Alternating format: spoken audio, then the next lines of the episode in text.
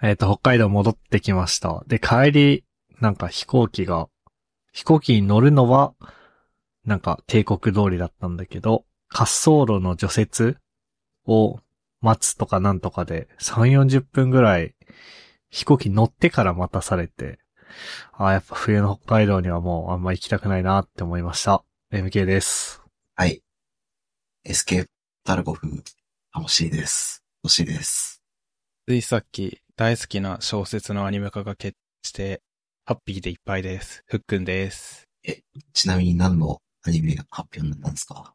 えっと、評価とかの原作を書かれた、米沢ほのぶ先生の、あの、小市民シリーズっていうシリーズがあるんだけど、その、小市民シリーズの1巻2巻にあたる2つの原作があるんだけど、そのアニメ化が発表されて嬉しいです。気になる。もう久々にリツイート専用になってたアカウントが自分のツイートしちゃったもんね。しかも、長編の部分、完結編が4月末、刊行予定。そう、長いこと、あの、新しい新刊が出てなかった原作小説が、あのこのタイミングでアニメ化放送決定のタイミングと同じタイミングで完結編も出るよっていう発表があっ倍嬉しい。熱いです。熱いですな。熱いです。楽しみですな。お楽しみ。なんか絵柄が物語シリーズっぽいのは気のせい？あー、気のせいな気もするな。気のせいか。そうか。制作は、シャフトじゃないらしい。関係ないか。そう、アニメーション制作がラパントラックっていうとこなんだけど、うん。ここ全然知らなくて僕。うん。だから、まずはそのアニメーション制作会社を履修するところから始めようと思ってます。あ、すごいね。そっからなんだ。本気が過ぎる。そう、ちょっと、お何作ってたんだろ今回の小市民シリーズに関しては、結構ガチで、あれだわ、あの、とりあえず、し主演というか、あの、主演の声優二人のツイッターをフォローしに行って、で、アニメの公式サイトのプレスリリースみたいなところい全部目通してきた。う。いいだな。本気が過ぎるな。あと、ティザー PV 参参集してきた。制作会社のラパントラックのウェブサイトにワークスってあってさ。うん、で、せ、まあ、制作実績があるんだけど、一つも、うん。あ、でも、オタクに恋は難しいわ。うん名前は聞いたことあるかな。でも、それ以外は知らないな。知ってる？やつある？エリック・マーラ氏は、話題は知ってる。見たことはないけど。ほーん。ああ、ゆりくま嵐。てか、女の園の星って、OAD 作られてたんだって今知ったわ。やっぱアニメちゃんと見る人からすると、おうこれはっていう作品が並んでる感じなのね。いや、アニメ見る人はっていうか僕漫画で女の園の星っていう漫画が結構好きだったから、おー、なるほどね。別方向の発見があるって感じだったな。はいはいはいはい。吉祥寺の会社なんだね。うーん。なんかこの辺、あの辺多いよね。なんか、吉祥寺、武蔵野近辺にアニメ制作会社が多いイメージがある。わかる。えし、白箱の武蔵野アニメーションも、そのー、辺じゃない？はいはいはい。なるほどね。むす武蔵野市。だから、吉祥寺は。うんうんうんうん。あとは、ちょっと熱熱いというか、これを拡大解釈したりとかすると、感動ポルノチックになっちゃうんだけど、えっ、とね、メインビジュアルの人、あ、キャラクターデザインの人か。キャラクターデザインの人の斎藤敦さんっているんだけど、もともと京都アニメーション出身で、で、よ米沢ほのぶ原作京都アニメーションって言えば評価があって、なんかそういうつながりも見れてちょっと、個人的に感動してる。あの、つながりに感動ってこと？そうそうそうそう。おー。なるほど。まあ、それはいい、良かったですね。そうですね。いやー、これは多分、オタクの早口語りが、断したら出てきちゃいそうな気がするから、うん。いろんなところで控えるようにするよ。ほんと、出した方がいいんじゃない？なんか。出していこう。いいの？やっぱ、熱量、熱量高い人が熱量高く喋ってくれるのに周りも引っ張られるみたいなところはあると思うから。ああ、マジか。そうそえ、じゃあちょっと失礼しますよ。う。ちょっと今のままだどと、僕も、トッシーも、おう、よかったね、みたいな。えっと、まず、あの、はい小市民シリーズって、その、米沢ほのぶさんってガチミステリーも書くんだけど、いわゆる日常の謎っていうジャンルも書く人で、えっと、日常の謎っていうのはまだジャンルとして確立されてるかはわからないんだけど、その、殺人とかが出てこない、いわゆる学校の中の謎を解決していきますよっていう雰囲気のもので、うん。例えば、文化祭の時に、これがなくなったぞ、犯人は誰だとか、あの、この時間のこの部屋なんかこの倉庫は鍵がかかっていて密室だったはずなのに、あの、あるものないものが出てきてる。用務員さんもこの時間、この順路で巡回してるはずなのにね、みたいなのを解決していくっていう感じなんだよね。ほで、えっと、僕、ニートしてた期間に、あんまり刺激の強いもの読みたくなくて、それで、あの、日常の謎、評価の原作小説とかを読んでるときに、あの、米沢ほのぶさんっていうガチのミスミステリー作家が書く、あの、ちょっと殺人事件とかが出てこないマイルドなものにハマっていったっていう経緯があってうん、ただ、えっと、評価とは、ちょっと毛色が違って、評価は、本当に、ほのぼのとした青春と、学校内で起こるミステリーを解決っていう感じなんだけど、えっとね、小市民シリーズはね、あの、もうちょっと事件性が高くなるんだよね。そう、あの、拉致とかがあゆ誘拐？誘拐があったりとか、なんか、警察に捕まったら事件として名前がついちゃうよね、みたいなことまで踏み込んだのが小市民シリーズで。で、えっと、メインの二人の小鳩丈五郎くんと幼いゆきちゃんっているんだけど、そのキャラ設定も良くて、なんか話し続けてたらなんか息切れてきた。いいですね。呼吸するタイミングがわかんない。いいですね。えっと、そう、小鳩丈五郎くんと幼いゆきちゃんっていう人二人がいて、二人とも頭が切れるんだけど、あの、二人ともその昔に、あの、頭が切れることがきっかけでちょっと失敗をしていて、で、二人ともその、失敗があるからこそ小市民として生きていくぞっていう互恵関係っていうか互助関係っていうかを結んでるんだよね。ああ、なるほど。小市民はそこにかかってるのね。そうそうそう。あの、爪を隠して平穏に生きようねっていう、お互い助け合おうねっていうのを、契約を結んでて、約束してて、どっちかが何かに巻き込まれそうになった時に、あの、まあ、付き合ってるっていう設定というかさ、あれなんだけど、うん。本当は付き合ってなくて互恵関係なんだけどね、恋愛には発展しないんだけど、あの、彼女が待ってるから僕は参加できないや、じゃあね、つって帰れたりとかするっていうことで、助け合ってるんだよね。ほなので、バディもの、二人とも頭がいいバディものとしても見れるなって思って、う。はいはいはで、なんか悪癖を隠すのってあるあるだなってちょっと共感できる場面があって、えっと、例えば小鳩丈五郎くんなんだけど、あの、何か、あの、謎を小耳に挟むと解決せずにはいられないというか、頭の中で筋道を立てて考えちゃって解決まで持っていっちゃいたいみたいな、あの悪癖があって、それで過去に痛い目を見てるんだよね。い。うん。でさ、なんかそういうのちょっとわかるなって思ってさ、あのーなんか謎解きの謎が提示された時に解いて、それを自慢げに話して、なんか承認欲求満たしたいなってつい思っちゃうことが確かにあるな、みたいなのも共感ポイントかな、みたいな。いわゆるそういう悪癖を隠して、あの、高校生活を送りたいみたいに思ってる二人みたいな感じで。で、これが僕がハマっ、なんか好きなところなんだけど、その上で PV を見たんだよね。ほう。そしたら、あの、原作の声と全く一緒だと思ってすごい感動した。特にヒロインの幼いゆきさんがすごい幼いゆきさんすぎる声で感動した。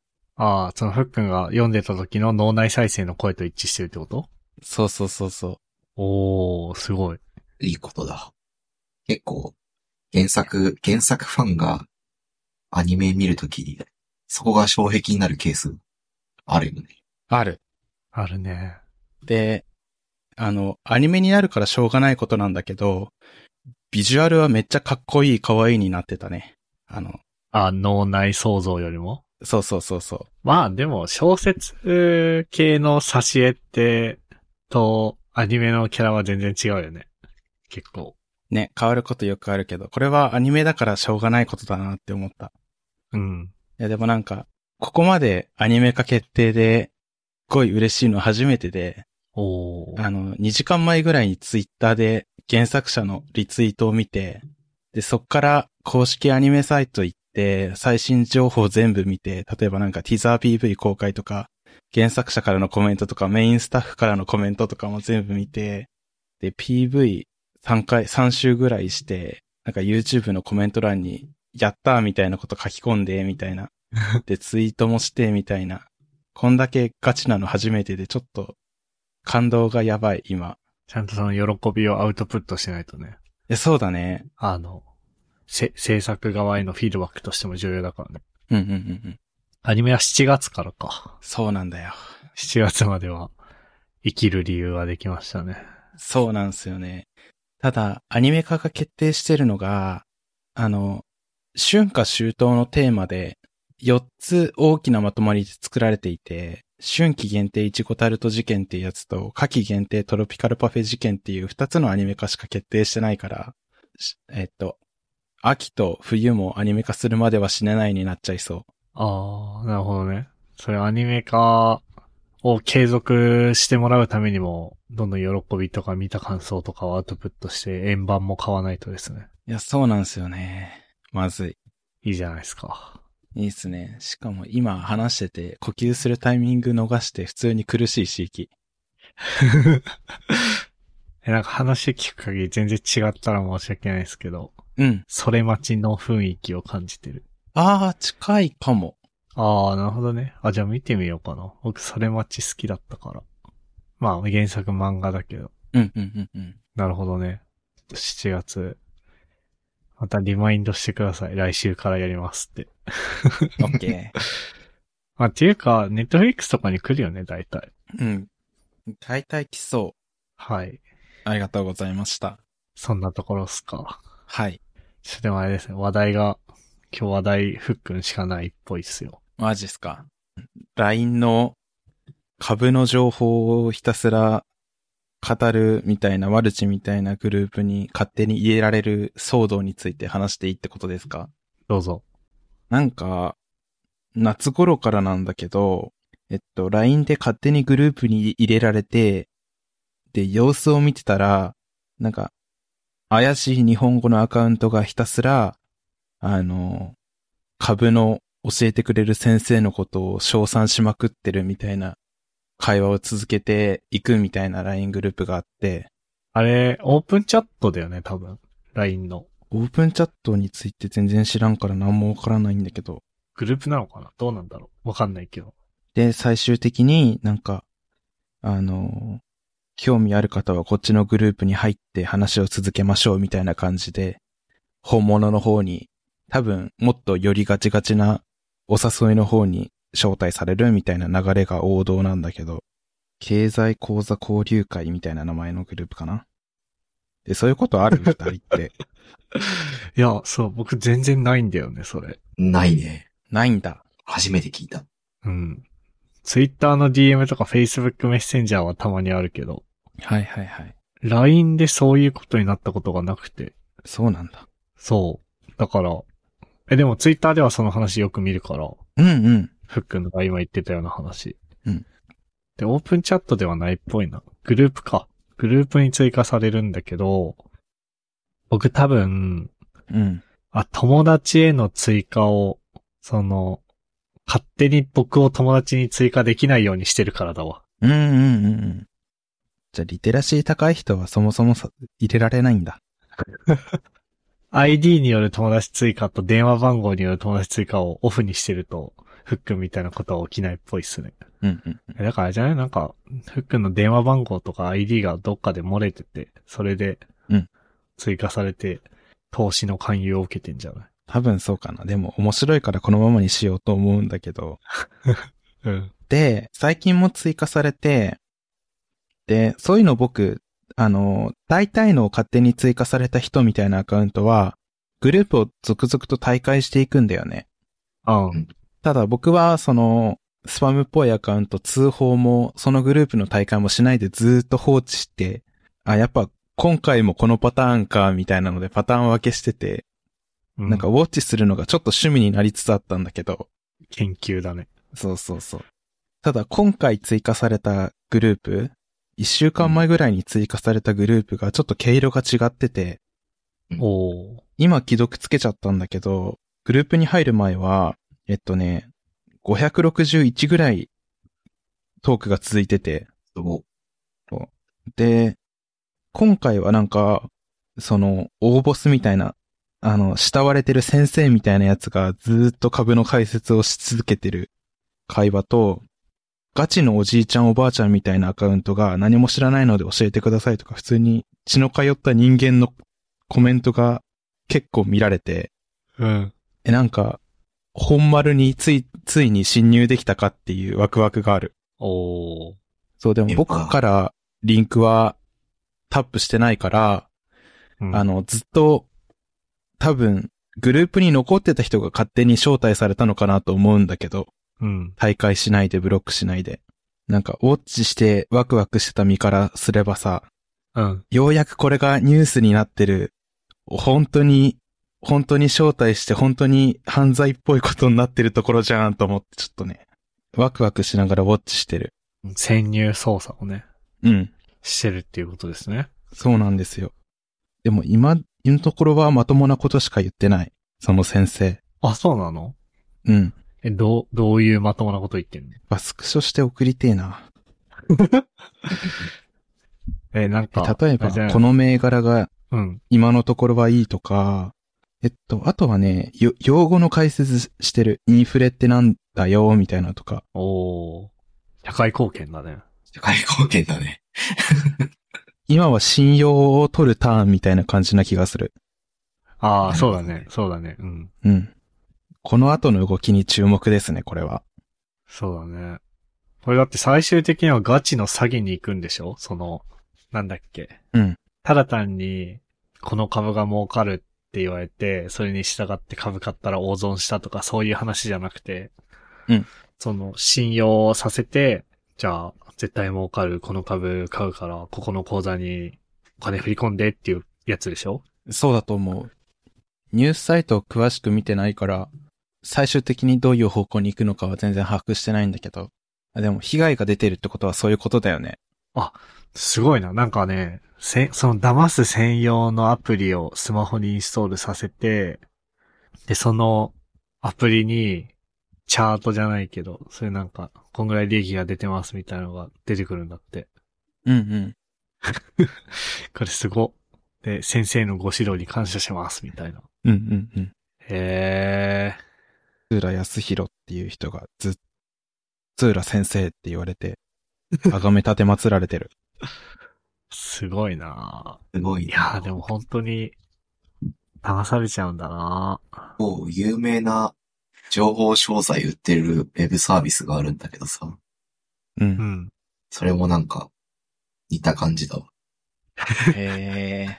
な、〇〇なんとかの、なんとかコンサルティングの〇〇先生が、〇〇のテキストを公開してもいいと言っていたので、今回この情報商材を買うと、ついてきます、みたいな。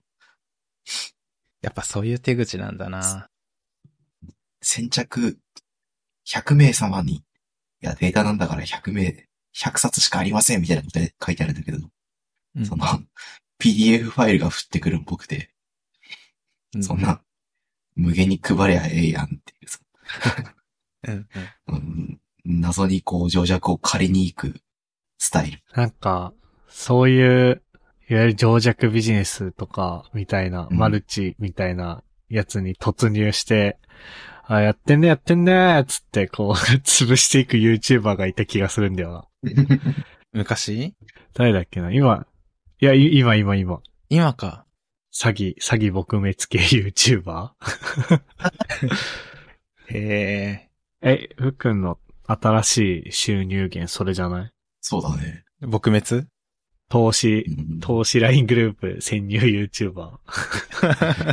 潜入ポッドキャスター。あ、でも、そういうのを見るたびに何、何らかの加担してると見られて、うん。何らかの罪に問われそうで、怖いわ。そうだね。やめた方がいいね。昔もいたよね、その、詐欺の電話番号に電話して、いや、そういうのすごい好きだった。なんだっけ、前、えっと、ミートゲンゴロウだっけ？懐かしい。いたね。そういう人。今何してんだろうあの人。でも、なんか、最終的にやらせもやっちゃいましたみたいなこと言って、もうやめた気がする。あ、そうなんだ。へえ。あ、確かにね。そんななんか、動画として面白いことにそんななかなかならないだろうしね。うんうん。僕が昔、某掲示板で見てすごい面白かったのはなんか、迷惑、なんだっけ？な迷惑、迷惑メール事業者に迷惑かけようぜみたいなスレッドが立ってて、おう。で、なんか電話して、お名前何ですか？って言われて、松本です。みたいな。松本何様ですか？って。松本人志ですって言って、てめえふざけんなっつってガチャって切られて終わってるから。いや、普通そうなるでしょ。やっぱ。うん。そんななんか YouTube にあるみたいに面白くならないでしょ。そうだね。ああいうのやらせが多いのかなとか思ったりさ。うんうんうん。あと、あ、ちょっとなんか、話、僕、僕の話にしちゃって恐縮だけど、あとあれを好きだ。ぼったくりバー潜入 YouTuber とか。へえ。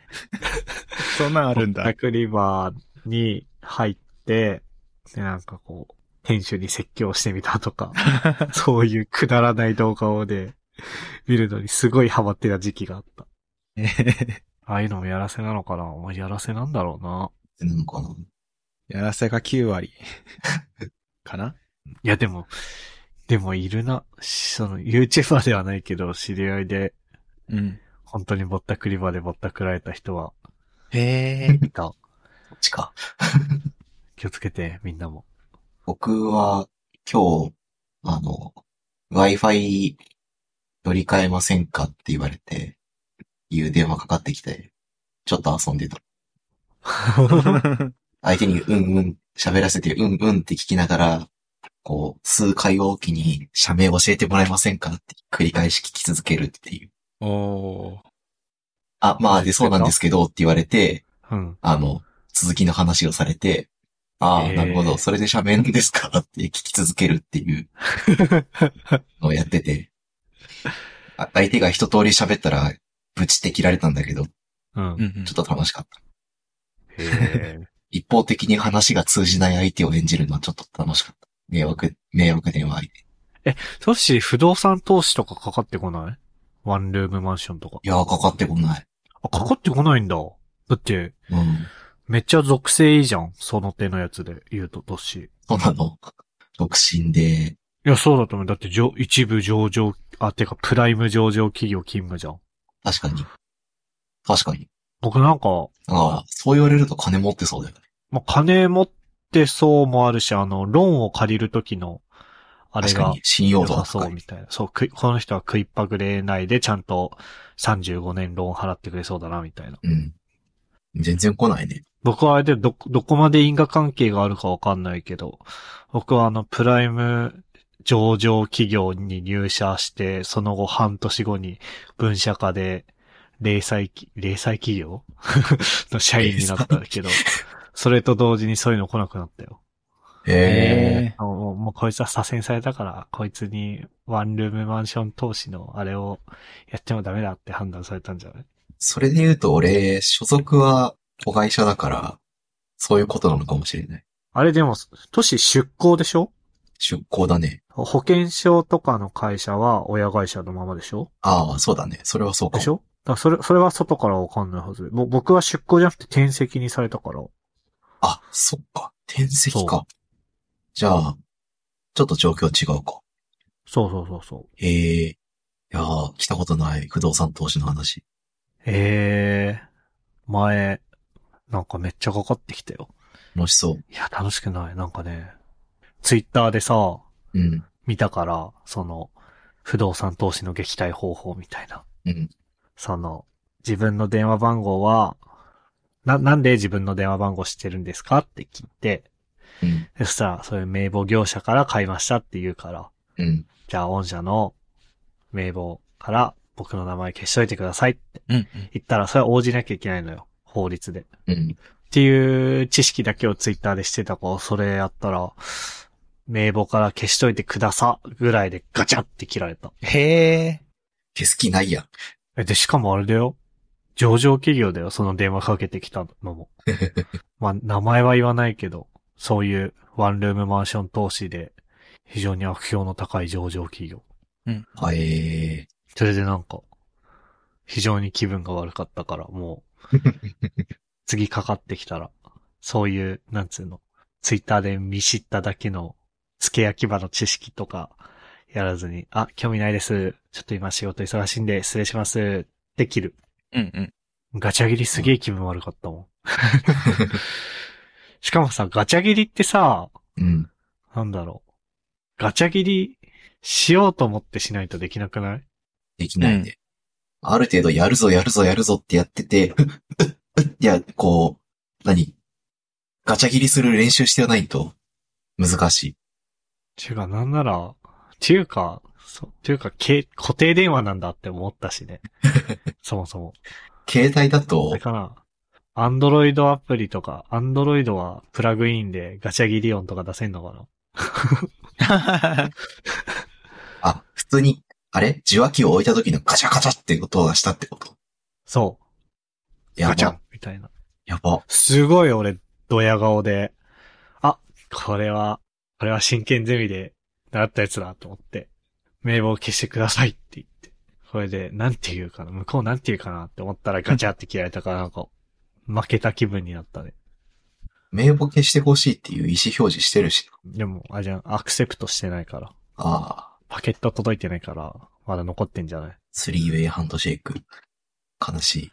な、なんでこの話してんだっけ？ふっくんが LINE 詐欺、詐欺グループの LINE によく追加されるって話。飽きたら LINE の設定変えよう。うん。電話番号で追加できないようにとか。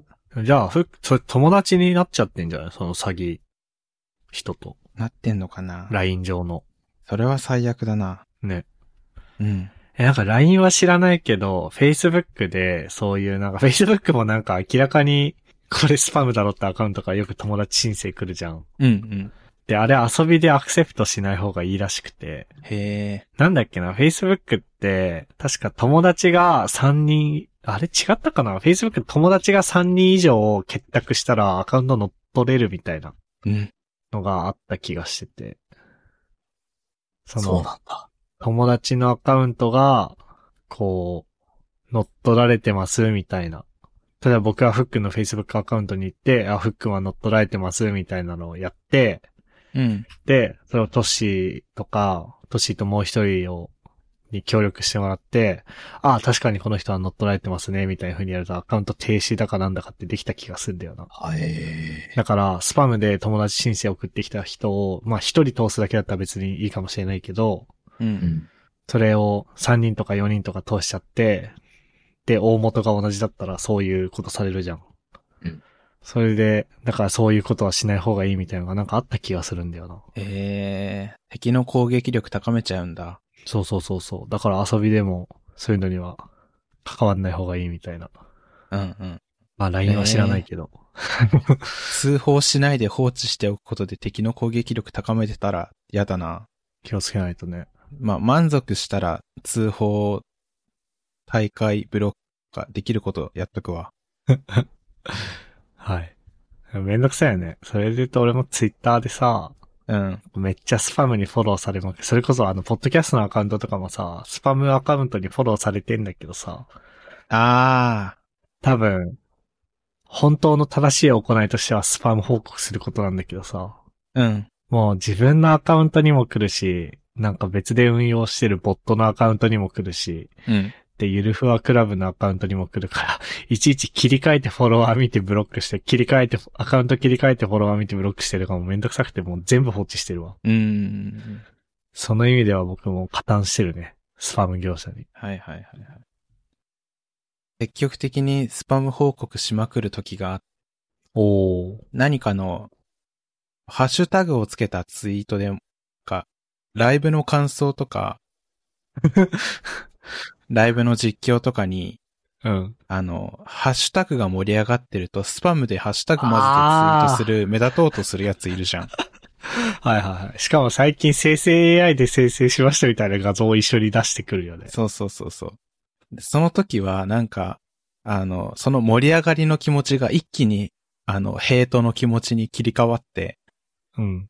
そういうのを見つけ次第、通報するマシーンとかすこ わかる。とはある。